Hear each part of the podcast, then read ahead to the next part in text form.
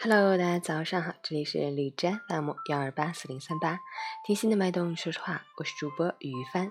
今天是二零一八年四月一日，星期日，农历二月十六。今天是西方的复活节和愚人节。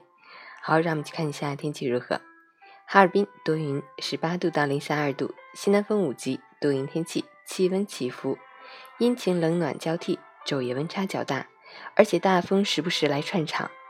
冬春过渡时节，天气复杂多变，大家要随时关注天气，适当调整衣物，谨防感冒着凉。截止凌晨五时，哈市的 AQI 指数为八十，PM 二点五为五十八，空气质量良好。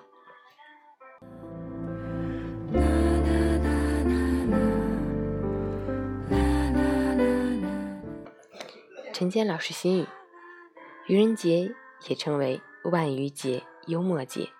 是从十九世纪开始在西方兴起流行的民间节日，在这一天，人们以各种方式互相欺骗和捉弄，往往在开玩笑的最后才揭穿并宣告捉弄对象为愚人。